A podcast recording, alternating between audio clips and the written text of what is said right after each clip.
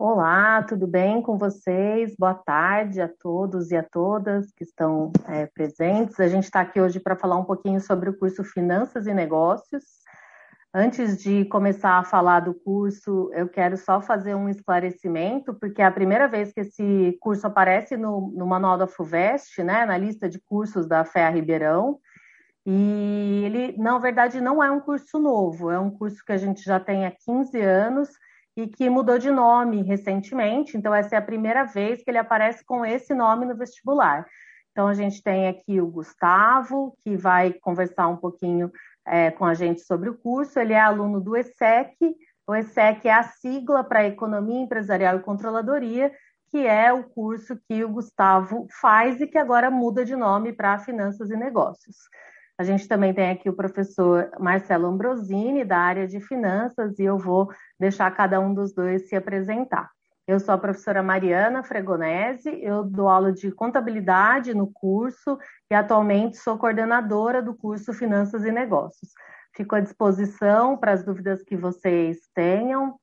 Vou dar o espaço para eles se apresentarem. O Pedro chegou agora aqui também, saindo de uma outra reunião é, que também é aluno do ESSEC, então sempre que a gente falar ESSEC, a gente está usando esse outro, o nome atual do curso, né, antes de mudar para Finanças e Negócios, gente, é, já é tão comum para a gente que a gente vai falando ESSEC, ESSEC, ESSEC, e às vezes vocês não sabem exatamente do que, que a gente está falando. Então, ESSEC é a sigla de Economia Empresarial e Controladoria, que é o nome atual do curso que muda o ano que vem para Finanças e Negócios, tá bom? Então, de novo, eu sou a Mariana, estou à disposição de vocês. Vou começar passando a palavra para o professor Marcelo para se apresentar e depois a gente passa a palavra para os alunos, o Gustavo, depois o Pedro. Por favor, Marcelo. Obrigado, Mariana. Boa tarde a todos. Bom, pessoal, meu nome é Marcelo Ambrosini, né? eu sou professor é, aqui da Faculdade de Economia, é, Administração e Contabilidade em Ribeirão Preto, assim como a professora Mariana, também sou, pertenço ao Departamento de Contabilidade, e é, que é um dos departamentos que é, é, como termo posso usar, administra o curso, né? Que ele é um curso de, entre dois departamentos, departamento de contabilidade e departamento de economia, né? Tanto o ESSEC quanto o curso a partir do ano que vem chamando finanças e negócios. Então, eu sou professor na área de finanças, mercado financeiro em geral, dou várias disciplinas nessas áreas, né? É, é, avaliação de empresas, é, no mestrado eu estou ministrando uma matéria que chama Finanças Comportamentais, mas enfim, tanto na graduação quanto na pós, seja lato senso, seja no, é, lato senso são os MBA, seja no estrito senso, que são os, os cursos de mestrado e doutorado que a gente tem, também tem aqui na FED Ribeirão Preto. E estou com vocês aqui para interagir, tirar dúvidas, enfim, fico à disposição, Mário. Meu nome é Gustavo, sou de São Carlos e eu estou no segundo ano de ESSEC, ou Economia Empresarial e Controladoria, como a Mari falou. É, eu atualmente sou diretor de fusões e aquisições dentro do mercado financeiro, do Clube de Mercado Financeiro, uma entidade estudantil da FE. E eu, junto do Rodrigo Tales, eu fui responsável pelo processo de trainee da entidade, que a gente fez uma capacitação de mais de 30 membros. Então, espero poder tirar as dúvidas de vocês. Bom, boa tarde, pessoal. Eu sou o Pedro Amorim, também conhecido como UFA aqui internamente, né? A gente tem essa cultura de ter os apelidos. Eu também sou aluno do segundo ano, sou da mesma sala que o Gustavo. Eu sou é, aí acumulo algumas funções dentro da dentro da parte de cultura e extensão que a universidade pode proporcionar para todos os estudantes, e também estou um pouco para falar sobre isso, sobre essa parte de desenvolvimento pessoal, desenvolvimento é, do movimento estudantil como um todo. Eu sou presidente do Centro Acadêmico Flaviano, centro acadêmico aqui da FEARP, né, e também sou representante decente é, dentro de um conselho da USP, estou aí atuando dentro dessa parte mais institucional, burocrática da universidade, e espero também conseguir tirar várias dúvidas que vocês tenham em relação a isso, ao movimento estudantil como um todo, e sobre como as entidades elas nos ajudam a nos desenvolverem a partir da base que o curso dá para a gente para se tornar aí profissional do mercado de trabalho. É isso, pessoal. É, bom, então vocês podem colocar perguntas no chat, que elas vão ser repassadas aqui para a gente. A gente vai responder as perguntas que vocês tiverem. É, eu quero lembrar que a gente está agora numa feira de profissões que é da USP como um todo, né? A USP tem vários campos, ela está em várias cidades do, do estado de São Paulo, e a gente está no campus de Ribeirão Preto, né? Então, na região nordeste do estado, e é, costuma atrair muitos alunos de outras cidades, né? Não sei se o Pedro é de Ribeirão, o Gustavo falou que é de São Carlos, então a gente costuma ter muitos alunos de fora que vêm para estudar em Ribeirão. O Pedro e o Gustavo, né, eles entraram na faculdade no momento que a gente é, teve pouco tempo de aula presencial e em seguida a gente entrou né, nessa loucura que a gente está vivendo da pandemia e do isolamento. Então, eu queria que vocês contassem um pouquinho sobre as aulas presenciais, sobre como foi essa vivência do início da faculdade e a mudança que a gente teve agora para o para online, que se Deus quiser, os nossos próximos alunos aí já estarão completamente é, presencial na faculdade, a gente já vai ter condições melhores para que isso aconteça, se Deus quiser. Quem pode começar, Gustavo? Vamos começar pelo Pedro agora, depois o Gustavo fala, pode ser? Claro, pode sim. Bom, então falando sobre aquela experiência que nós tivemos de poucos dias de aula no presencial, né? Eu acho que para todas as pessoas passar na USP é um dos maiores sonhos que a gente tem quando a gente é estudante do ensino médio, é uma realização gigantesca, né? imensurável, assim, é, uma, é, é, um sentimento muito bom, né? E quando a gente passa, a gente cria uma certa expectativa. Então, nós fomos para a universidade no começo de 2020 com essa expectativa de que nós íamos estar vivendo aí a experiência universitária, a gente já está em contato com diversas pessoas, e de fato nós estivemos enquanto foi possível. E falando mais sobre o presencial, eu acho que uma das coisas mais legais de se falar sobre a, tudo aquilo que a gente vivencia presencialmente é conseguir ter contato com pessoas de diversos lugares, pessoas extremamente diferentes. Eu acho que uma das coisas que mais contam pontos, por assim dizer, é a pluralidade que existe, que existe dentro da universidade. Poder estar em contato com pessoas de lugares diferentes, com culturas diferentes, sotaques diferentes, é, professores que vieram às vezes de outros países, né? No presencial a gente tem também a presença de intercambistas, a gente que são alunos, então a gente pode ter contato com diversas dessas culturas. A gente teve contato com isso naquela primeira amostra grátis que a gente teve no começo de 2020. Foi realmente muito enriquecedor é, e poder contar, né? Com essa com essa cultura, com esse, com esse envolvimento. Na FEA, nós, nós temos aí mais ou menos é, 1.300 estudantes de graduação, atualmente, né, nos diversos semestres, dos diversos cursos que, que estão dentro da unidade, a gente consegue ter o um contato muito grande com essa, com essa diversidade que existe dentro da, dentro da unidade. E aí, não sei se o Gustavo quer fazer a parte da transição para EAD, para a gente se complementar, pode ser? Pode sim, pode sim. Vamos lá, então. É, mas só reiterando o que o Pedro falou, é, é realmente muito legal ver toda a pluralidade de pessoas. Você chega lá, a sala tem mais de 60 alunos, cada um de um canto diferente, e, e é realmente muito legal de se ver. A, a transição para o EAD em si, ela foi bem suave, eu diria. Eu acho que os professores da, da FE em si é, não demoraram para se adaptar e conseguiram já prontamente é, se adequar a, ao, ao modelo remoto de ensino eu acho que algumas coisas que acabaram ficar, ficando de lado é, foram as integrações que a gente tinha, mas como a gente conta com diversas entidades na FEA e também diversos trabalhos em grupo, conforme o tempo foi passando, eu acho que é, terminando o primeiro semestre, todo mundo já tinha pelo menos cinco pessoas que pudesse contar ali e conversar. Ah, muito legal, muito bom ouvir isso de vocês, Gustavo, porque a gente, é, o professor acabou perdendo bastante o contato, né, com os alunos, por mais que a gente estivesse online, então é muito bom saber que essa rede se manteve. A gente tem aqui duas perguntas do João. O João está perguntando sobre a mudança do curso, né? O fato de ser antes economia empresarial e controladoria e ter mudado para finanças e negócios, o que, que mudou na grade e também sobre o período. É isso mesmo, João. O curso era um curso diurno, ele passou a ser um curso noturno. É, eu vou falar um pouquinho sobre isso, mas vou começar falando pela mudança da grade.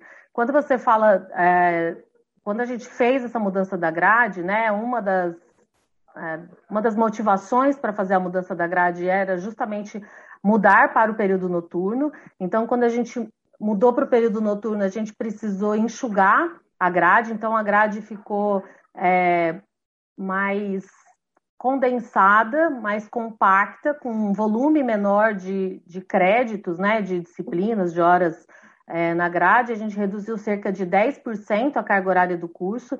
Então, na, na, no modelo atual, né, até os ingressantes 2021, os alunos tinham no primeiro e no segundo ano é, aulas de manhã e à noite, é, desculpa, de manhã e à tarde, e no terceiro e no quarto, só de manhã, permitindo que eles fizessem estágio só a partir do terceiro ano. E a gente tinha bastante é, questionamento com relação a isso, tem ainda, né? Alguns questionamentos com relação a isso, é, sobre o curso também ser muito prático, né? Muito é, pensando num mercado de trabalho de mais voltado né, para a área de finanças, gestão financeira, mercado financeiro. Então, a gente acabou fazendo essa reestruturação. Essa reestruturação fez com que a gente excluísse algumas disciplinas obrigatórias, e com isso o curso ficou, então, como eu já falei, mais condensado, e passamos para o período noturno. No período noturno, a gente tem uma flexibilidade maior para o aluno poder fazer estágio já desde o começo do curso, porque essa mudança para o noturno é uma coisa que os alunos eles acabavam é, fazendo uma certa pressão para que acontecesse, porque nos últimos anos do curso eles acabavam procurando sempre as disciplinas que se repetiam no período noturno só no período noturno. Então, tem, tem, tem uma disciplina, por exemplo, nesse semestre, só para você entender, que a gente tem 40 alunos dos 70 que entraram pedindo para fazer a matéria à noite. Então, assim, essa, a partir do momento que o aluno começa a fazer estágio, essa procura pelo noturno, ela aumenta bastante. Então, era coerente que, fazendo a mudança para o noturno, a gente precisava enxugar a grade que a gente tivesse mais oportunidade também para os alunos fazerem estágio. Em alguns momentos, João, principalmente nos vestibulandos, né, e me coloco também como mãe, né, os pais ficam preocupados sobre ir para o campus à noite, né, os perigos de estar no campus à noite. Eu quero te falar duas coisas, vou pedir para o Gustavo e para o Pedro me é, complementarem. Assim, a primeira é que você rapidamente vai é, ter amigos, né, que que você vai começar a ir, ir e vir para a faculdade com eles, né? Então, acho que um sistema que se desenvolve entre os amigos, de um ajudar o outro, isso é muito presente, a gente vê bastante. Então, acaba que poucas vezes os alunos vão no período noturno de transporte público. Se usa, claro, mas também se usa muito a carona dos amigos. Aí o Pedro e o Gustavo podem me ajudar e me complementar. E uma outra questão é que, ainda que você escolha um curso diurno, nos, nos anos, a partir do no segundo, no máximo no terceiro ano, você acaba fazendo muitas matérias no período noturno. Então, esse processo de estar na faculdade no período noturno, ele acaba sendo é, natural ao longo do curso, tá? Então, assim, se você tiver uma preocupação, você e a sua família, com relação à segurança do campus, também é importante que você veja, a gente tem vídeos na, na faculdade sobre isso, que você procure conversar, né? Tem as redes sociais aí que facilita bastante o contato com os alunos. E aí peço para o Gustavo e para o Pedro falarem um pouquinho, apesar de vocês não terem tido tempo, né, de, de frequentar a faculdade à noite, porque já no primeiro semestre de vocês, enquanto vocês só faziam disciplina no diurno, vocês mudaram. Vocês têm contato com o pessoal que vai à noite para a faculdade e agora chegou a Camila também, que é, depois pode contar um pouquinho para gente se ela é, foi é, para a faculdade no período noturno. A Camila também é aluna do ESSEC, a Camila está no quarto, terceiro ano, quarto ano? Terceiro ano. Terceiro ano, daqui a pouquinho ela também já se apresenta. Gustavo e Pedro, vocês puderem falar um pouquinho dessa questão da mudança. Acho que, como o Pedro falou, né, só na, na fé a gente tem muitos alunos, então realmente é essa questão de criar uma rede de amizades, ela acaba ajudando bastante nessa questão da noite. É, no presencial, o, a pessoa com quem eu dividia o apartamento, ela fazia contabilidade à noite e, assim, é, realmente a questão do transporte público e até mesmo caronas sempre, sempre se mostrou muito tranquila e com uma ótima possibilidade. complementando o Gustavo também, eu gostaria de trazer é que é o seguinte, né, uma das um dos grandes pontos da universidade, em especial a universidade pública tal qual é a USP, é que os estudantes eles sempre trabalham em conjunto. A gente sempre tem esse desenvolvimento aí de atividade, até pode surgir a dúvida de falar, ah, ok, eu preciso ter uma rede de amizade, mas como é que eu faço para conseguir né, essa rede de, de, amizade, de parceria? E, de modo geral, dentro da universidade, as pessoas, os estudantes, eles costumam ser bastante solícitos uns com os outros, porque existe essa compreensão mútua de que está todo mundo ali mais ou menos dentro da mesma situação. Mais ou menos, né? Todo mundo vai ter que voltar. Se todo mundo tem que ir para lá à noite, todo mundo tem que ir e voltar. Então, tem esse senso é, de responsabilidade comum entre os estudantes de tentar gerar e de tentar minimizar qualquer tipo de perigo que possa existir, é, porque de fato é uma é uma é uma, uma, uma, sociedade ali que se organiza, né? Os estudantes eles se organizam de certa forma para tentar fazer com que todo mundo esteja integrado e não e não tem nenhum tipo de perda e nem, não sofra nenhum tipo de risco de segurança nesse sentido. Então é algo que se constrói com o tempo e que sim é possível e que sim acontece. É uma questão de se adaptar como um todo.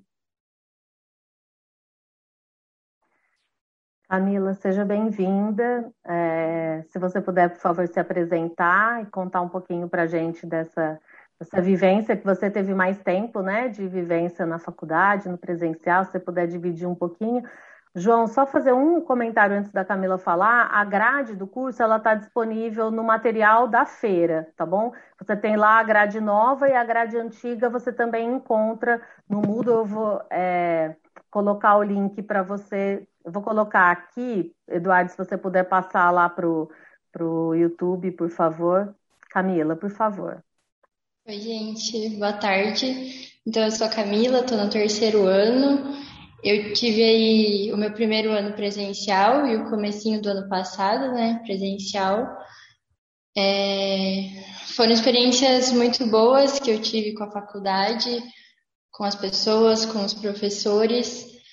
É, eu acho que foi mais além até do que eu estava esperando, até o curso em si, por abranger várias coisas de negócios, de economia, de contabilidade. São, acho que matérias que abrangem todas as áreas mesmo, que é importante a gente saber. E eu acho que é isso. É importante a gente ter um contato bom com os professores também, eu e a Mari é, fomos. Eu fui monitora da Mari, né, ano passado. Eu fui monitora de contabilidade 1. Foi uma experiência também muito boa, que agrega muito pra gente, porque a, a gente vai ensinar uma coisa que a gente meio que acabou de aprender também, entendeu? E nossa, foi. Eu amei essa experiência, eu acho que vale a pena para uma matéria que vocês curtem, uma matéria que vocês entendem, é, porque aí você acaba aprendendo é, mais ainda do que quando você só teve aula no, no seu semestre assim, ideal. Quando você ensina, você acaba ensinando e aprendendo mais. Então, foram experiências aí muito boas e não vejo a hora de voltar para o presencial. Acho que é isso. Muito bom, Camila, muito bom.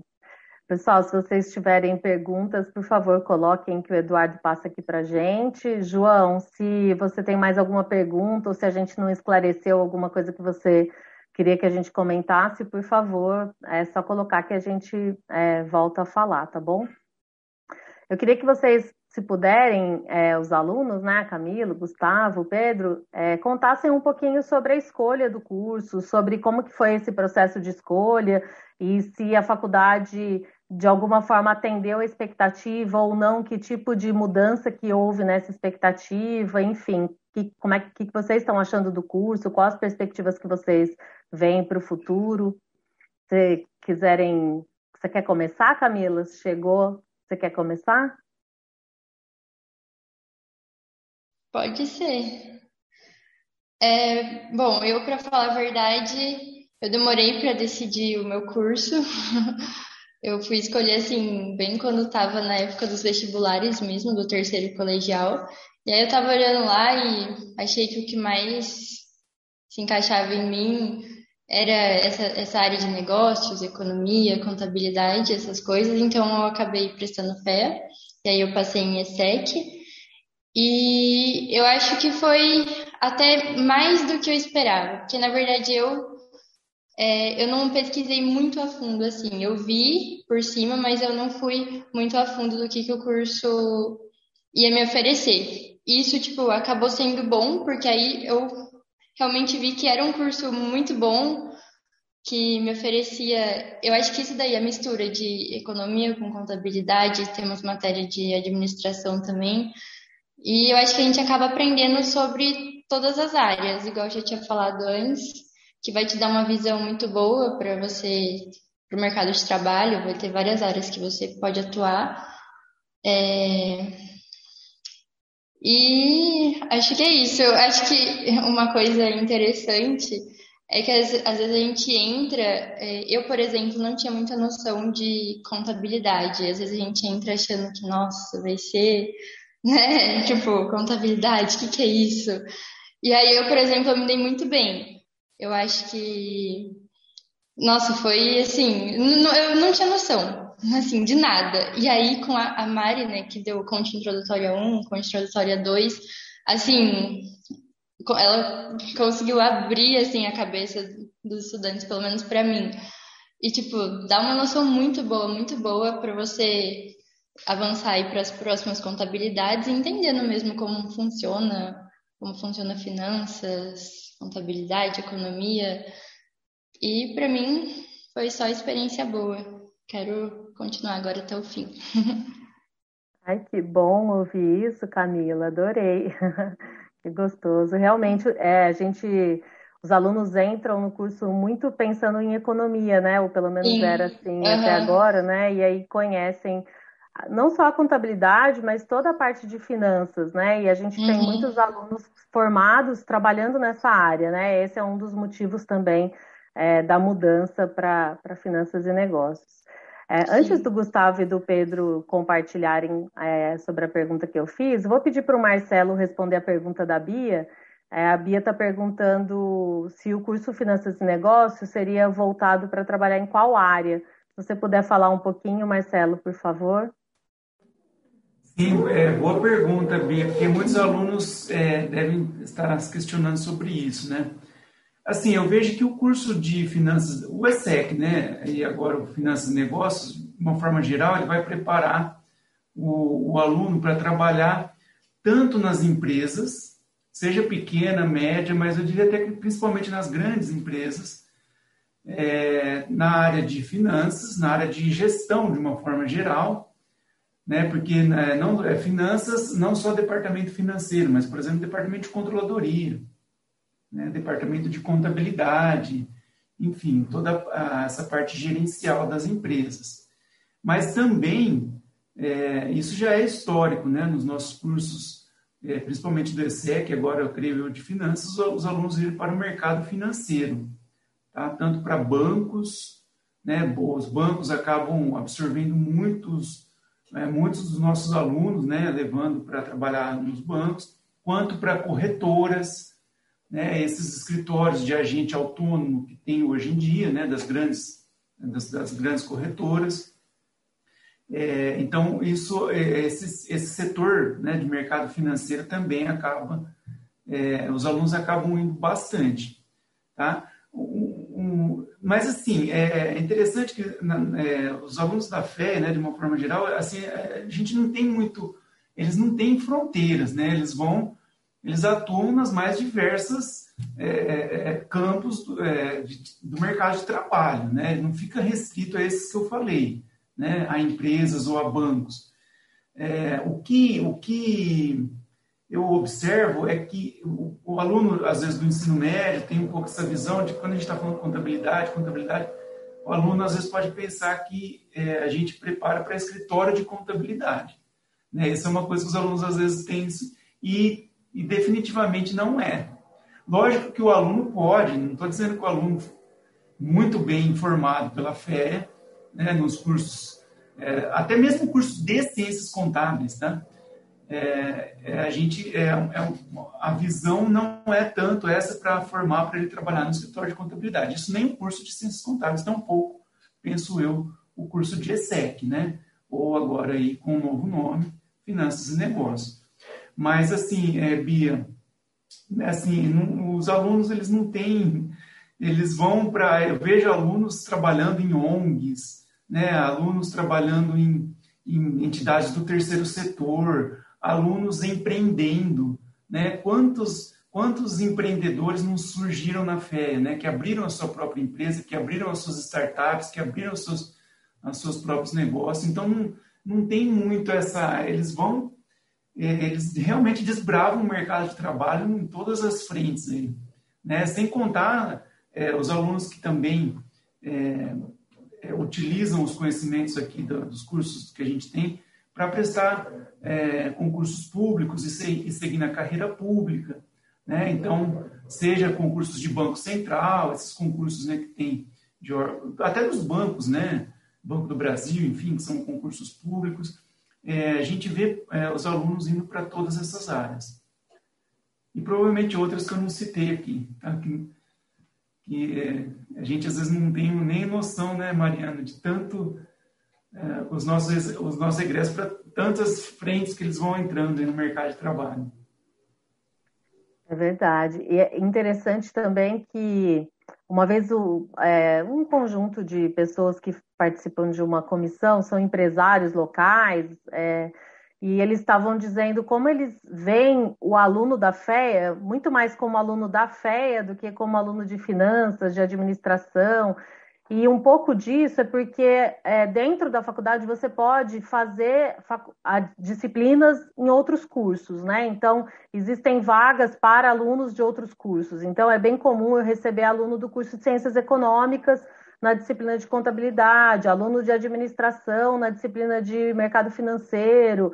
Por quê? Porque eles entendem que aquilo complementa a formação. Então, o Pedro, o Gustavo, a Camila, se quiserem, podem, por exemplo, fazer disciplina de marketing na administração, né? Então, claro, tem uma restrição com relação ao número de vagas, mas não é é, é, um processo bastante comum dentro da universidade, né? E aí isso acaba complementando a formação e ajudando para que o, as empresas enxerguem o aluno dessa forma. Ele é um aluno que veio da FEA, né? Então, interessante. E só, Enquanto só ele... para completar, Mari, por favor. Passar a palavra para os meninos e para a Camila, eu também não, é, tenho que citar a própria carreira docente, né? Porque como na FE a gente tem os cursos de mestrado e doutorado, então nós temos muitos dos nossos alunos, né? Inclusive, tem uma, um, um, me fugiu o nome agora, Mari, de um, um ex-aluno do ESSEC, que estava dando aula numa federal, se não me engano, eu sei que é na região norte. André Lino? André é Lino? Isso, André Lino, que agora está indo dar aula... Primeiras turmas do ESSEC, ele é. Pois é, você vê, então, além dos alunos irem para o mercado de trabalho propriamente dito, eles vão também seguir, muitos vão seguir a carreira acadêmica com muito sucesso. Né? Vão ser professores, professores de faculdades privadas, faculdades públicas. Esse aluno que eu fiquei sabendo esses dias, né, do André Lino, né, Mari, ele está indo agora, acho para a França, né, da aula. É, ele está indo para fora, ele está indo para uma universidade internacional, eu não uhum. lembro para que país ele está indo, mas ele realmente foi um aluno que se destacou, né? Ele fez a graduação no ESSEC, depois fez o mestrado em contabilidade, o doutorado em contabilidade e voou, né? Como muitos dos nossos alunos. Muito bom. É, aqui na região a gente tem nas faculdades, tanto nas particulares, né? Que eu e a Mariana também somos egressos da FEA, né? Digas de passagem, ela já contou um pouco da história dela, mas eu também sou aluno, fiz graduação, mestrado, doutorado, tudo aqui na FE. E também nós começamos juntos, é, é, não juntos no mesmo tempo, mas numa faculdade particular de uma cidade da região. E aí, aos poucos, nós fomos vindo até chegar na FE. Mas a gente vê muitos dos nossos egressos nas, nas faculdades particulares. Eu citei o exemplo de um aluno que está indo para o exterior, mas aqui na região, toda faculdade que a gente vai, a gente encontra egressos nossas, né? E ficamos muito felizes por isso. É verdade. Então, Bia, se você tiver mais alguma pergunta sobre o mercado, por favor, fique à vontade, tá? Para perguntar. Os alunos que estiverem assistindo e quiserem fazer perguntas, fiquem à vontade. Gustavo, se você quiser contar um pouquinho da sua expectativa, como foi para você escolher o curso e depois chegar na FEA, se isso fez diferença, que, que foi importante, como é que você acha que pode ajudar os alunos que estão nessa fase que é tão difícil, né? escolher o curso é uma fase difícil, é, é cedo na nossa vida, né? A gente tem que escolher ainda tão jovem. Se você puder contar um pouquinho. É, eu acho que o, o meu interesse, assim, pela área de negócio por economia começou é, em 2015, 2016, com, com a crise do período Dilma. É, na época, assim, eu era bem, bem pequeno, se você for, for ver, mas eu ficava curioso, né? Por que que, por que que tá acontecendo isso? Por que que as pessoas estão falando tantas coisas? É, e aí eu comecei a pesquisar sobre economia e, e foi uma assim que eu comecei a aprender sobre isso. E conforme os anos foram passando, eu, eu fui me interessando também pela área de, de negócios, pela área de investimentos. E quando eu, eu, eu tive o prazer de, de participar da Feira de Profissões da USP presencialmente, é, um ano em, em São Paulo e um ano em Ribeirão, é, curiosamente. E quando eu conheci a ESEC, eu, eu achei sensacional, porque eu gostava muito do curso de economia, mas eu tinha medo de ser muito teórico e, e eu acabar não gostando. E, e o ESEC, por ter um, um pé no chão da contabilidade, é, me atraiu muito. E quando eu entrei, é, hoje eu vejo que eu fiz a escolha certa, tanto que eu gosto mais de contabilidade do, do que economia hoje em dia. E pensando né, nessa visão de ensino médio, que a gente não sabe o que é contabilidade, acho que é pagar imposto de renda, sei lá o quê, é, mas não tem nada a ver com isso, é, é muito mais profundo.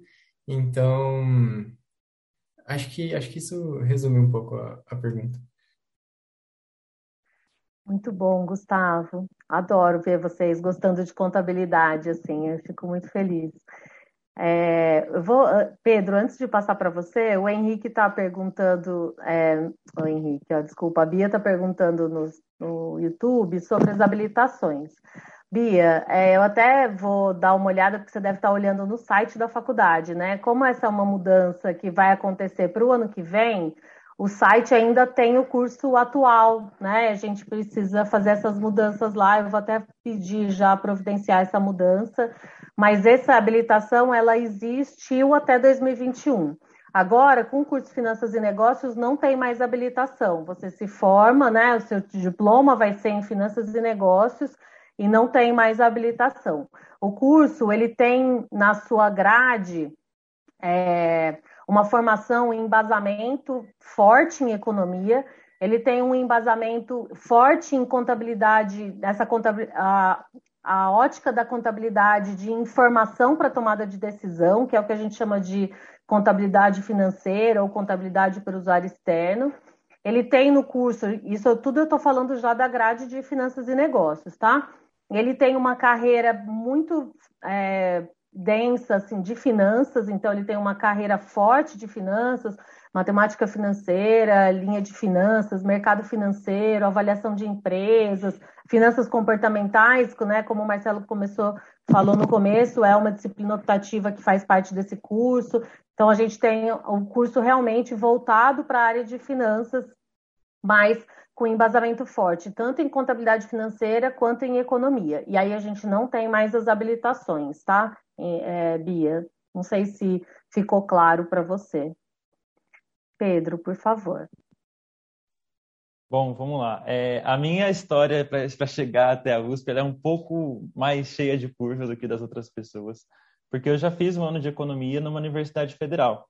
Quando eu estava no meu terceiro colegial, né, eu, gosto, eu gosto né, muito dessa parte de pensar como a economia do país se organiza, como é que as empresas elas estão inseridas né, dentro de todo esse processo, né, como é que isso acontece.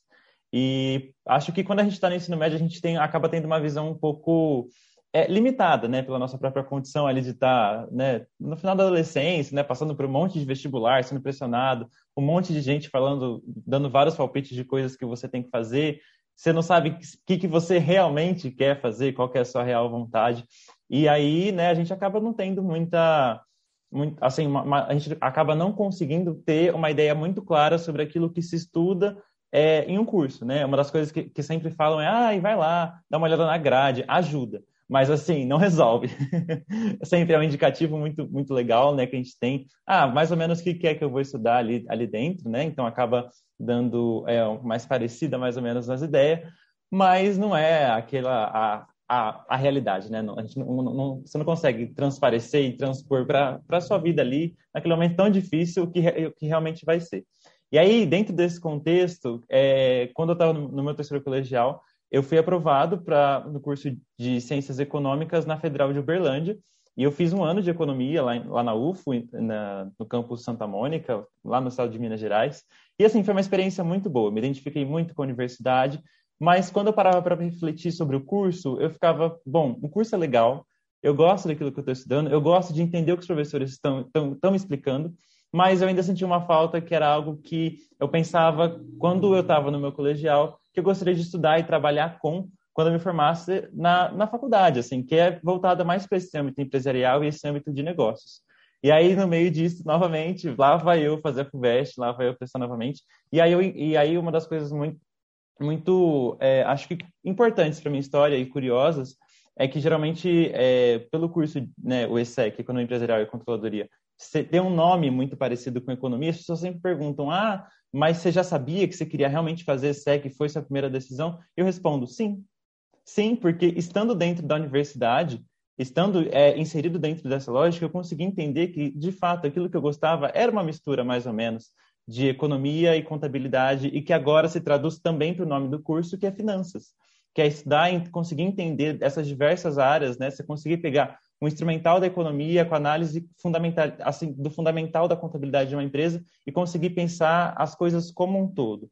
Eu acho que, e aí de forma geral, eu posso dizer até sobre o curso hoje, é, que eu me encontro muito no curso, porque é um curso que, de fato, ele te ensina as bases dos processos que você vai precisar para desenvolver atividade em qualquer é, ramo que você for atuar. Até é, complementando também a pergunta que o professor Ambrosini respondeu, eu acho que é, os estudantes eles conseguem ir para diversas áreas exatamente por isso, porque o curso ele vai te dar a base para você fazer o que você quiser você consegue pegar os conceitos e utilizar eles em qualquer esfera que você quiser atuar. Então, tem sim possibilidade de você trabalhar desde a menor empresa da sua cidade, que tem 10 mil habitantes, até uma multinacional com capital aberto, diversas coligadas, uma estrutura gigantesca, e isso é possível dentro do curso. E mais ou menos é essa a minha história.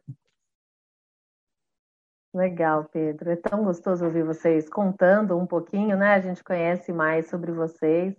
E agora o João está perguntando aqui sobre uma questão polêmica: as aulas presenciais voltam ou não, né? É uma questão polêmica por tudo que a gente está vivendo, né? E porque qualquer coisa que a gente falar na realidade agora é quase um chute, como dizem os alunos, né? Então, assim, a minha expectativa, né, enxergando tudo que a faculdade é, tem feito, é que sim, o João, a gente já tem Agora, no segundo semestre, a partir do, da meados de outubro, a possibilidade de voltar para o ensino híbrido, né? Os alunos podem escolher se eles vão voltar ou se eles não vão voltar. Os professores também decidem conforme a característica das disciplinas, né? Então tem professor que vai voltar para a sala de aula mesmo não tendo aluno e vai transmitir a aula da sala de aula, vai ter professor que volta para a sala de aula com o aluno, com alguns alunos no presencial e outros no online. Então, a gente tem o que a gente está chamando aqui de modelo híbrido, né? Modelo híbrido é um, um termo bem amplo, porque pode ser híbrido de muitas maneiras diferentes, né?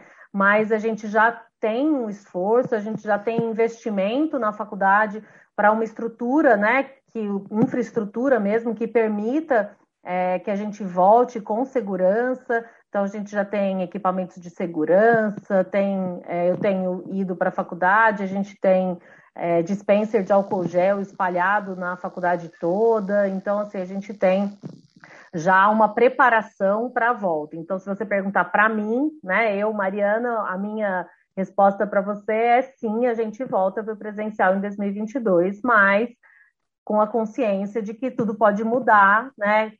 A gente não sabe exatamente como que esse vírus se comporta, a gente ainda sabe muito pouco sobre a doença e, na verdade, muita coisa ainda pode mudar, mas acho que a minha vontade de voltar é tanta que a minha crença é que sim, que a gente volta, mas é, eu gostaria de ouvir também a opinião, o Pedro está chegando agora aí de uma reunião, né, fresquinha, que está discutindo isso, quer dizer, a gente vem discutindo isso é, de maneira assim é, muito frequente e exaustivamente, né? Isso vem sendo realmente muito discutido na faculdade, porque a intenção é voltar com segurança, né? E isso não é uma coisa fácil.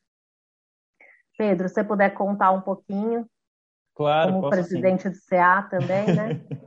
sim, sim. É, acho que falando um pouco sobre como, enquanto presidente né, do centro acadêmico, falando também sobre a parte da entidade, né? As entidades estudantis, para quem está de fora, são organizações estudantis assim independentes dos alunos que se juntam basicamente em prol de algum objetivo comum específico, né? E aí a gente tem 15 dentro da FEA, assim, 14 eu acho que atualmente, mas é uma gama variadíssima onde você pode atuar. O Gustavo ele faz parte é, do Clube do Mercado Financeiro, que eles vão estudar o mercado financeiro.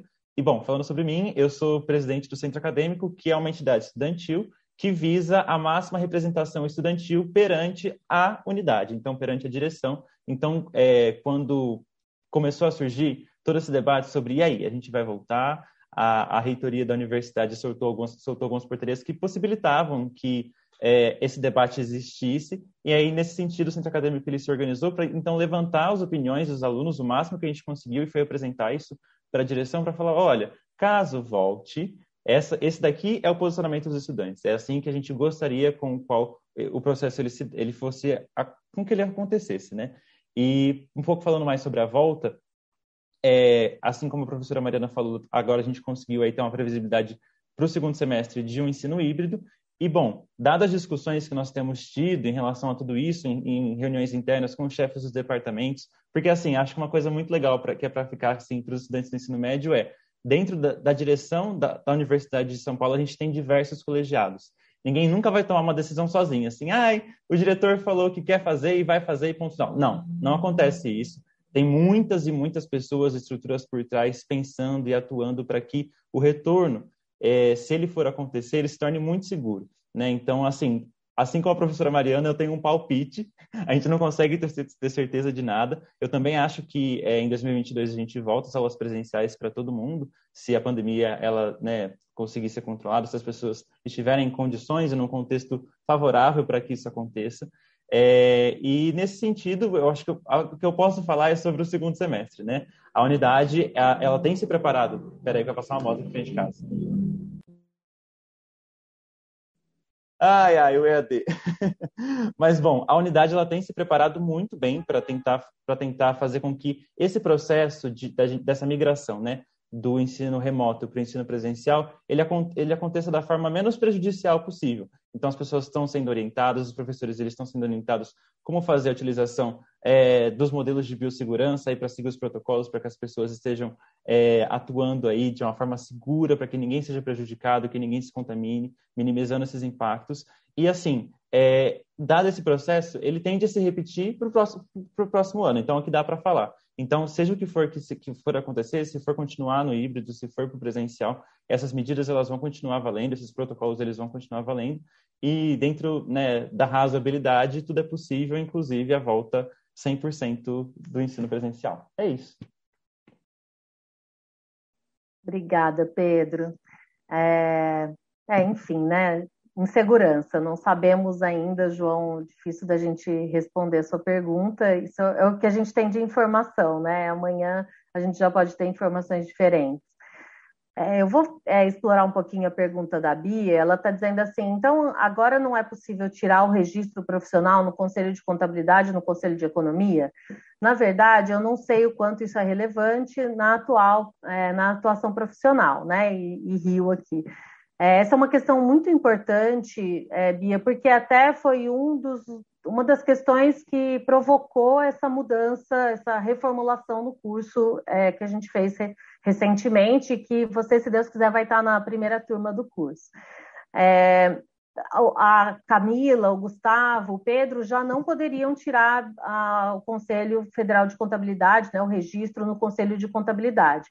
Para você ter registro no Conselho de Contabilidade, você tem que fazer o curso de Ciências Contábeis. Não tem outra maneira. Essa é a maneira, o curso de Ciências Contábeis.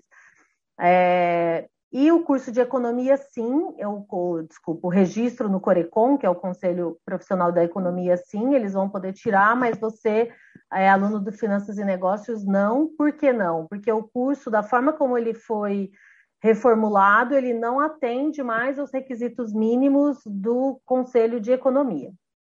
É, mas por que, que a gente faz uma mudança é, e que tira essa possibilidade né, do, do aluno? É, na verdade, quando a gente pensou na mudança, né, assim, a gente tinha algumas, algumas questões na ocasião, e a questão do conselho é uma questão que tem estudos, tem até um professor que atualmente ele é coordenador da, do curso de contabilidade, curso de ciências contábeis, o professor Cláudio, que ele estuda os egressos, né? Ele estuda os ex-alunos, ele estuda onde eles estão, que tipo de trabalho eles estão fazendo, e ele já estudou isso, o uso das, dos conselhos, dos registros nos conselhos tanto da administração quanto da economia e da contabilidade. Eu sou administradora de formação, a minha graduação é em administração, né? Eu fiz administração na FE. É, eu nunca tirei o conselho da administração e nunca me pediram, nunca precisei disso. É, a contabilidade ela tem um conselho mais forte, no sentido de que uma das muitas possibilidades profissionais que o contador tem, na verdade, duas mais fortes, né? A auditoria e a, a contabilidade financeira propriamente dita, assinar o balanço, elas exigem que você tenha um registro no conselho. Mas todas as outras atuações, é, mesmo na área contábil, não exigem que você tenha o registro no conselho. É, e na economia também não é comum o, a exigência do registro no conselho. Então, assim, eu tenho amigos economistas que nunca usaram, já tiveram registro, já cancelaram seu registro, nunca usaram. Então, a gente tem algumas evidências, né, a partir dos ex-alunos, a partir de, é, dessa pesquisa que o professor Cláudio fez, sobre é, o uso, na verdade, o não uso da, do registro no conselho. Vai ser sempre assim? Não. Pode ser que, que você precise desse registro. Mas a gente tem hoje, eu particularmente acredito que é uma tendência, né? Associações profissionais que não são os conselhos de classe, né? Então a gente tem associações profissionais de finanças, por exemplo, que têm provas importantes que são exigidas para trabalhar nos bancos e que não exigem uma formação específica, mas o conhecimento na área. Então eles fazem a prova sobre conhecimento naquela área. Então, você tem que fazer a prova, você mostra que você tem o conhecimento e você consegue aquela certificação. A contabilidade, né, a atuação do profissional em contabilidade é assim em muitos lugares no mundo. Então, eu, por exemplo, como administradora, não consigo atuar no Brasil como contadora, desculpa, como administradora, não consigo atuar no Brasil com contabilidade, é, porque eu não sou contadora, portanto, eu não posso tirar o, a carteirinha do conselho, né, o registro profissional. Mas em outros países eu posso prestar uma prova, isso é bem comum na Europa, por exemplo, eu posso prestar uma prova e eu mostro que eu tenho conhecimento e eu consigo atuar em contabilidade nesse outro país. Então, assim, é, de, a, a questão do conselho profissional depende muito do lugar que você vai estar trabalhando, né? A gente tem essa, essa experiência dentro da fé, da área de negócios como um todo, tanto é que tem muitos engenheiros que vêm trabalhar na área é, de finanças, na área de negócios como um todo, matemáticos, né? A gente tem um curso aqui, Matemática Aplicada a Negócios, aqui no campus de Ribeirão, que muitos vêm atuar na área de finanças, de gestão financeira, de crédito, né? Agora essas os, as análises de dados, né? Os data analytics, enfim, eles vêm atuar na área e também é, às vezes entram na área de finanças sem precisar desse registro profissional. Então, Bia, assim, é, não ter o registro profissional, isso é uma característica do curso, você não tem esse registro profissional não te impede de ter outras certificações profissionais. Então, você tem certificações profissionais importantes para ir para o mercado de trabalho que você consegue em qualquer um dos cursos que você fizer na FEA, você teria a possibilidade de ter essa certificação. Mas no curso de finanças, ele tem essa preparação mais forte para atuar na área de finanças, né? É, como quando vocês são mais jovens, né? É difícil da gente dizer para você, ah, não precisa, né? É complicado isso. Então, eu sempre recomendo que você procure pessoas que são referências para você, né? Pais, parentes, amigos, é, profissionais, professores do ensino médio, troque uma ideia sobre isso, procure, né? A gente tem tanta informação disponível sobre qual é a importância para a área de negócios dos registros profissionais, né? Então, se você conhecer administradores formados em né, na administração, claro, os contadores, pergunte para os economistas, para quem está na área de negócios, acho que é importante você procurar essa sua impressão. Mas o curso Finanças e Negócios não vai ter nem o registro de contabilidade, nem o registro de economia, tá bom? Bia, se não ficou claro, qualquer pergunta, por favor, volte a perguntar. Pedro, você começou a falar um pouquinho sobre as entidades, né? Enquanto a gente não tem outra pergunta aqui, eu queria que o Gustavo contasse um pouquinho da participação no Clube do Mercado Financeiro, o que, que é a entidade, né? Porque é uma entidade, uma das entidades da FE, que tem uma, uma relação, um vínculo muito forte com o conteúdo do curso. Se você puder contar um pouquinho, por favor, Gustavo. Claro, claro, com certeza. Acho que, primeiramente, encorajar a, a, todo mundo a fazer parte de uma entidade. Você cresce muito como pessoa, você se desenvolve demais e também facilita você gerar muitas amizades. Então, independentemente da, da entidade que você tem vontade de participar, é, participe. Tente todas ou pelo menos tente. É, mas do CMF em si, do Clube de Mercado Financeiro, qual que é a, nossa estrutura atualmente? A gente tem as nossas áreas e os nossos projetos. Os projetos, eles têm um enfoque social, então, é, de disseminar a educação financeira. É, tem o projeto CMF Executivo, Júnior e Consulta. O executivo, ele vai para empresas e dá palestras sobre educação financeira, é, toda a parte de finanças pessoais, investimentos. E isso também é a mesma coisa que o Júnior faz, só que o Júnior ele tem um enfoque em escolas, então desde o ensino médio até o fundamental. Aí o consulta é, ele, ele ajuda pessoas é, de uma forma mais pessoal, pessoa para pessoa, e ali você consegue ajudar a pessoa a sair das dívidas, é, ensinar toda essa questão de educação financeira também. O que teve, ganhou até é, destaque, o prêmio, na verdade, é, do Prime, se não me engano, é, com o projeto Fôlego, que ajudou pessoas de baixa renda é, e que tiveram problemas financeiros durante a pandemia. Da parte das áreas, a gente tem as áreas funcionais e as áreas técnicas eu faço parte de uma área técnica. De área técnicas, a gente tem fusões e aquisições, que é a minha área, e Equity Research, que são pesquisas de empresas, a elaboração de relatórios, é, recomendação, recomendando compra, venda, qual, qual a tese de investimento por trás daqueles ativos.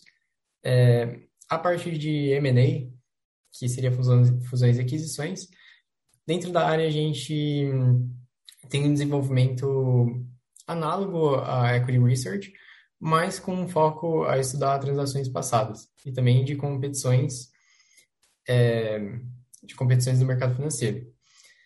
É, a gente também tem dentro da entidade as áreas é, funcionais, que seriam gestão de pessoas e marketing. Então, elas ajudam a entidade a florescer e fazer tudo que, que é necessário. Né?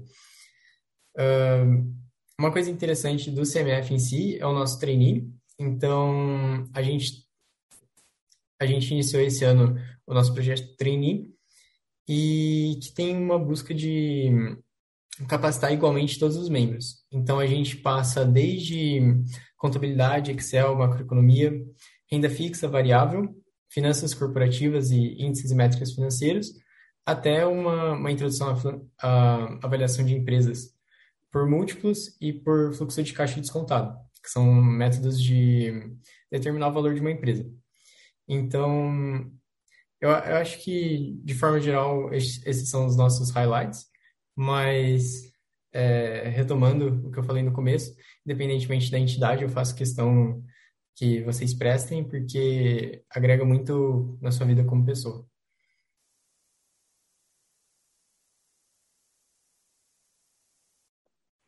Muito legal, Gustavo. É interessante que é, a gente percebe nos alunos o tanto que participar das entidades é, traz crescimento para eles. É, é, muito interessante ver isso em vocês.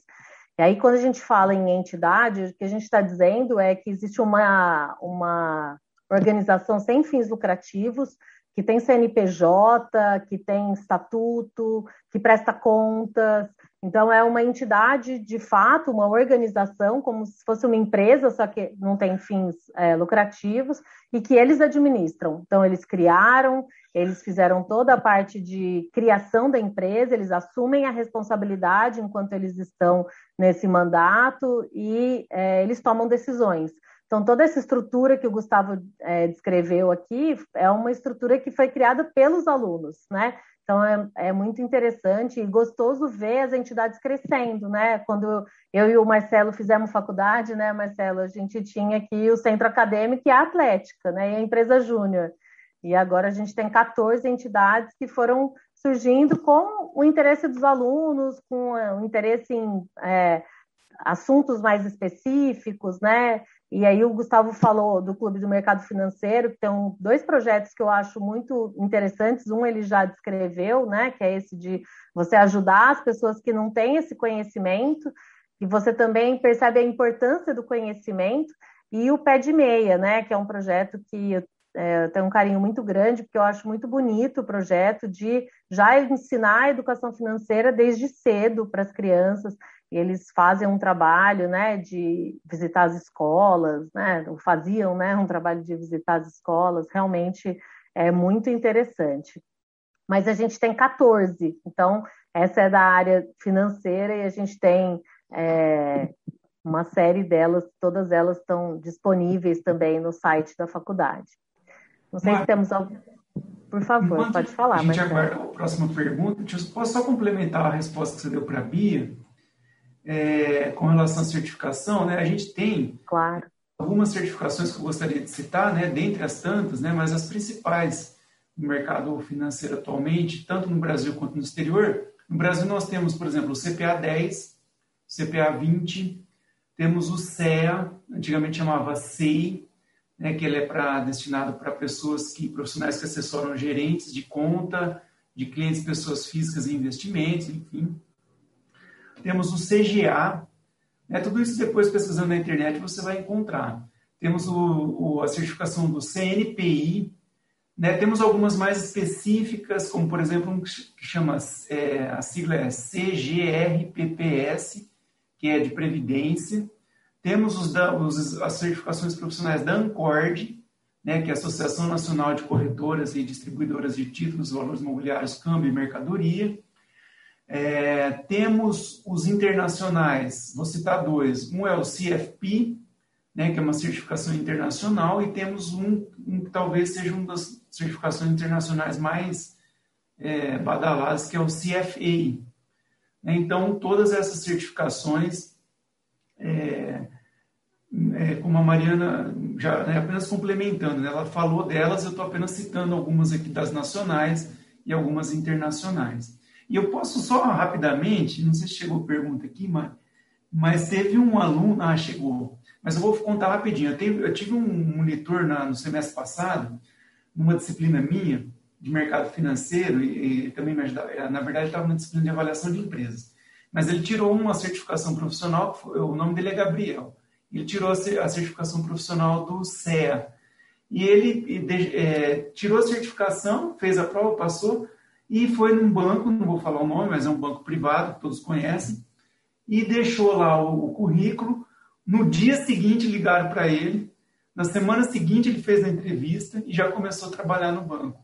Né? Então, dada a alta demanda, é, isso ele me contou semana passada, ele veio todo feliz, enfim, contar que já estava trabalhando como gerente, ele entrou como gerente né, de investimentos, enfim. Mas assim, só contando isso para ilustrar um pouquinho que a resposta que a Mariana deu. É, obrigada, Marcelo. É, realmente, as certificações nessa área, elas acabam sendo é, ma muito mais importantes, né? Importantes não, muito mais requisitadas pelas empresas, né, na hora de contratar do que o próprio registro no conselho.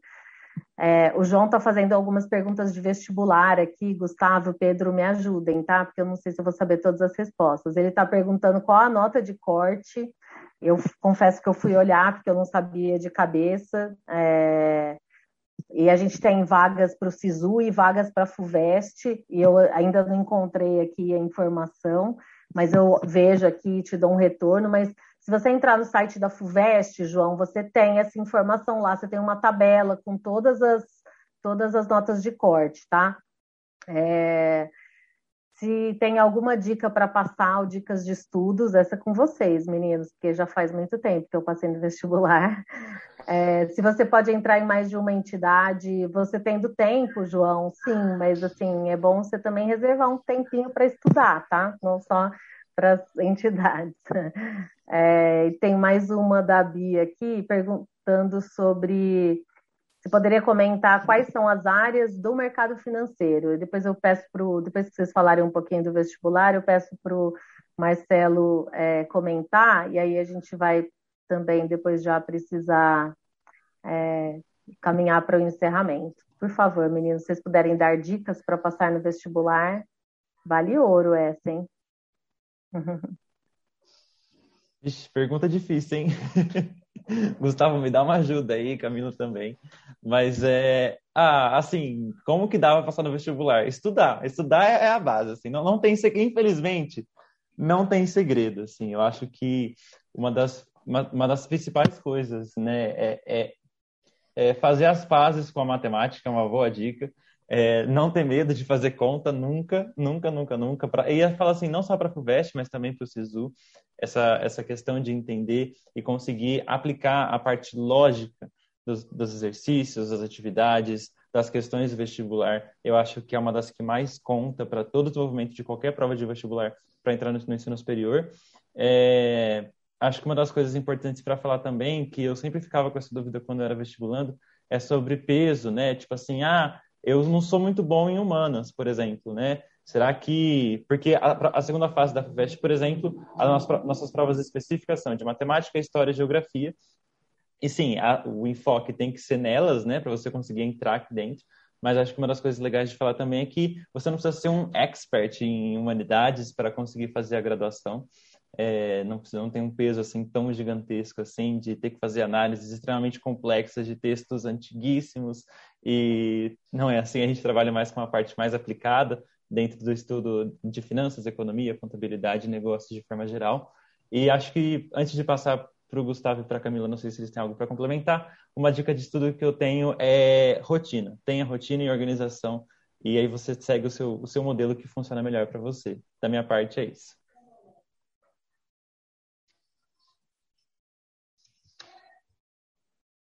Camila, Gustavo, adorei, rotina e organização. Eu ia falar, sabe, assim, não tem muito jeito, é estudar, né? Mas é, é, estudar é, é meio óbvio. Eu gosto bastante de rotina e organização, acho que vai fazer bastante diferença. Gustavo, Camila, querem dar dicas para o vestibular? Depois o Marcelo comenta a outra pergunta.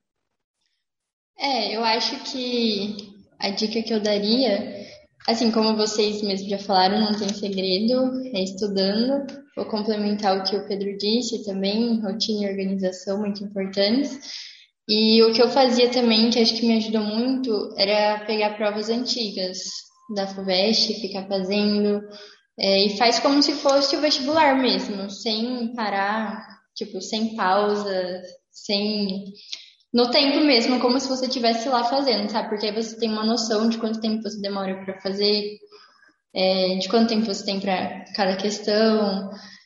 E acho que é isso, fazer prova antiga tanto da primeira fase quanto da segunda. E na segunda é enfocar mais nas matérias que caem, né? Que são matemática, história e geografia e também é, eu daria um foco bem alto para a redação, que a redação é, conta bastante também, aí né? a da FUVEST, é, eu acho que é uma redação bem assim complexa de fazer, mas não é nada impossível. Então, você fazendo, é, pegando temas antigos de redação, é, fazendo e pedindo para os professores corrigirem é, nos modelos da FUVEST, acho que isso ajuda muito. E é isso. É, assim como a Camila falou, o que mais funcionou para mim foi fazer provas, provas antigas, o que a Camila e o Pedro falou, falaram, na verdade. É, refazer provas antigas é o que botar a mão na prática é o melhor jeito de aprender, assim, na, na minha opinião. Acho que é o melhor jeito de estudar. Mari, se eu puder introduzir essa parte das áreas do mercado financeiro, posso? Claro, por favor, Gustavo, por favor. Tá bom. É, eu acho que para quem está tá fora da faculdade ainda, uma, uma distinção interessante de se fazer é de banco de varejo e banco de atacado. Então, muitas vezes você vai pensar em mercado financeiro, talvez você pense naquele gerente de banco que fica tentando passar a perna nas pessoas, vendendo título de capitalização ou investimentos muito ruins, mas não necessariamente você vai trabalhar com isso. Então, quando você trabalha com, com empresas, que seria a parte de atacado, é, o que, que a gente pode pensar? A gente pode pensar em investment banking, que seria a parte de fusões e aquisições, então você assessorar uma empresa a comprar ou, se, ou fazer uma fusão com outra. É, também a emissão de títulos de dívida, que seria a parte de, de CM, e também você colocar uma empresa na bolsa em si. Então, você abrir o capital de uma bolsa, você pode assessorar isso. E isso na parte da, do banco de atacado. Outra área muito interessante que eu acho que a maior parte das pessoas fica fascinada são os fundos de private equity. Então, esses fundos, é, a, o fundo em si, ele compra empresas, ele investe nessas empresas e o objetivo dele é fazer com que essas empresas que ele investiu e comprou cresçam o máximo possível para daqui 8, 10 anos vender e a, é, vender essa empresa para outra empresa ou abrir o capital dela em bolsa e tomar esse resultado para dentro dela. Outra área muito grande também, que não tem como não falar, é a de crédito. Então, desde a parte de escrituração de dívida, como eu falei, até mesmo no, no próprio banco você receber um, um, pedido de crédito e você ter que fazer toda uma análise daquela empresa, do setor daquela empresa, se ela tem capacidade de gerar fluxo de caixa para pagar é, os juros dessa dívida e também o, o valor total, como um todo. Acho que é, essas são as partes mais legais assim que eu, que eu acho, pelo menos. Gente, fico tão orgulhosa. Nossa Senhora, que bonitinho. Vocês entram aqui, acabaram de sair do vestibular, né? Ainda tô... Daqui a pouco já estão falando assim, parece que faz cinco anos que está trabalhando já. Muito bom. Marcelo, se você quiser complementar. Não, legal, gostei muito do que o Gustavo falou, e é isso mesmo, só, é só para formar assim, é, formalmente, né? As áreas de mercado financeiro, o mercado financeiro, alguns autores dividem em quatro áreas, outros dividem em cinco né? Mas quais seriam? Primeiro, mercado de crédito, né? O Gustavo já falou muito bem aí, centralizado na figura de um banco, como emprestador de recursos para empresas, né? Para pessoas físicas, enfim. Então tem todo um mercado aí para você trabalhar. É, como ele disse, né? Você pode trabalhar em um banco de varejo, em um banco de atacado, você pode trabalhar na linha de frente, você pode trabalhar no back-office, por aí vai. Nós temos a segunda linha dentro do mercado financeiro, que é o mercado cambial, Cambial é, é troca de moedas nacionais por estrangeira, né? É, seja em corretoras de câmbio, enfim, mas seja também na gestão da empresa, administrando os riscos envolvidos ao câmbio. Para empresas exportadoras, importadoras, empresas que, que vendem títulos de dívida no exterior, ou empresas que é, captam recursos no exterior por meio de títulos de dívida, né? mas é, empresas também que investem no exterior por meio de subsidiários e por aí vai. É, o, a terceira é o mercado monetário, né, que tem uma, a figura centrada no, no Banco Central, né, que a figura central do mercado monetário são as gestões de política monetária, que é você administrar a taxa de juros, né, taxa básica de juros, é você administrar depósito compulsório, percentuais de depósito compulsório, é, e outras ferramentas, né, empréstimos de liquidez que o Banco Central faz para os outros bancos. é, e outras ferramentas que, que a, a, os órgãos né, do Banco Central, via Comitê de Política Monetária, eles atuam no sentido de interferir na quantidade de moeda na economia, é, a fim de promover o crescimento econômico e o bem-estar da população. A quarta área é o mercado de capitais, que aí todo mundo conhece muito bem, porque é, vê bolsa de valores, investimentos e por aí vai, mas não é só isso. Né? O mercado de capitais tem uma série de títulos e valores imobiliários que as empresas podem emitir para financiar suas operações, seja de curto ou de longo prazo. E a quinta área, que é o mercado de derivativos, que é extremamente grande, extremamente ampla, complexa e extremamente arriscada. Então, dentro do mercado de derivativos, a gente tem basicamente quatro mercados: o mercado a termo, o mercado futuro, o mercado de opções e o mercado de swap. E ali dentro, o profissional também trabalha basicamente com a gestão de riscos, mas também pode especular nesses mercados. Né? Extremamente, é um mercado extremamente perigoso arriscado, mas que atrai especuladores justamente por isso. E muitas empresas, às vezes, quebram né, justamente por não é, gerenciar bem os riscos nesse mercado de derivativos. Então, só complementando aí o que o Gustavo já trouxe muito bem. Muito bom, obrigada Gustavo, obrigada Marcelo. Acho que foi a Bia, né, que perguntou. Bia é, teve uma aula já aí, né, de não só para onde você pode ir no mercado financeiro, mas também um pouco já dos conceitos que você vai ver depois no curso. Gente, a gente precisa encerrar, nós já estouramos Mari, aqui em 11 minutos. Pode falar, por favor. Deixa eu só ter mais uma pergunta do João, João Boareto, ele fala se pode entrar em mais de uma entidade. É, o João, eu achei que eu até tinha respondido, desculpa. João, pode, sim, você pode, né? Só que, até onde eu sei, pode, só que você tem que arrumar tempo, né, para estar em duas entidades e para estudar. Então, quando os alunos me perguntam, eu respondo para eles: se eu fosse você, eu não faria, mas pode, não tem nada que te impeça, tá? É, inclusive, tem alunos que participam de mais de uma, em uma mais atuante, na outra menos, né? Mas é, acabam participando de mais de uma, sim, tá? É, bom, a gente precisa encerrar, nós já estouramos aqui 12 minutos do nosso tempo programado. A gente fica à disposição, se vocês tiverem dúvidas, as informações estão no site da faculdade sobre como entrar em contato comigo, com o Marcelo, com todos os professores do curso. As entidades também estão no site da faculdade, fearp.usp.br. Lembrem que vocês estão. É, a gente está falando de um curso que é em Ribeirão Preto, no campus de Ribeirão Preto. É, eu vou pedir para atualizar as informações lá do site, mas todo o material de divulgação da feira já é do curso de Finanças e Negócios, tá bom? Obrigada pela participação de todos, obrigada Camila, Gustavo, Pedro, é, pela participação de vocês. Marcelo, Mari, por favor. Só, posso só, desculpa, interromper, o Cláudio Miranda claro. falou que está participando também e, e lá no, no chat da live, né? E ele explicou lá que o André Lina, ele me corrigiu, ele está para Inglaterra, na verdade, não para Ah, tá. Ah, então. Olha aí. Obrigado. Indo para o mundo. Essa, essa correção. É...